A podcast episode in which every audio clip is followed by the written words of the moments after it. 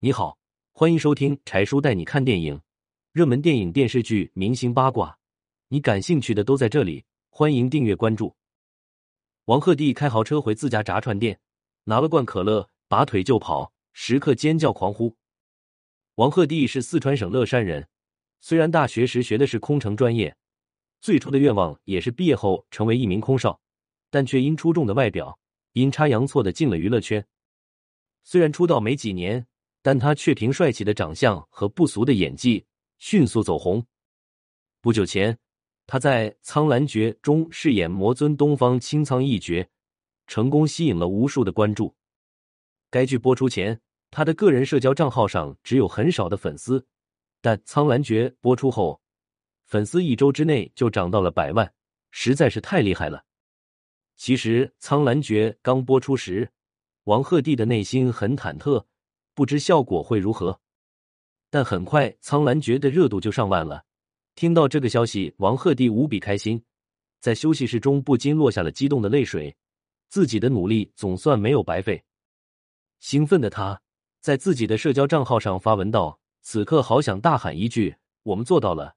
东方青苍一角的成功，使王鹤棣火速走到了新生代演员的前列。”朝着一线顶流的方向不断进发。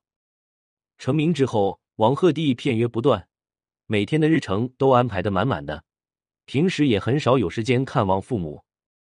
这次是在成都有工作，才趁机回家了一趟。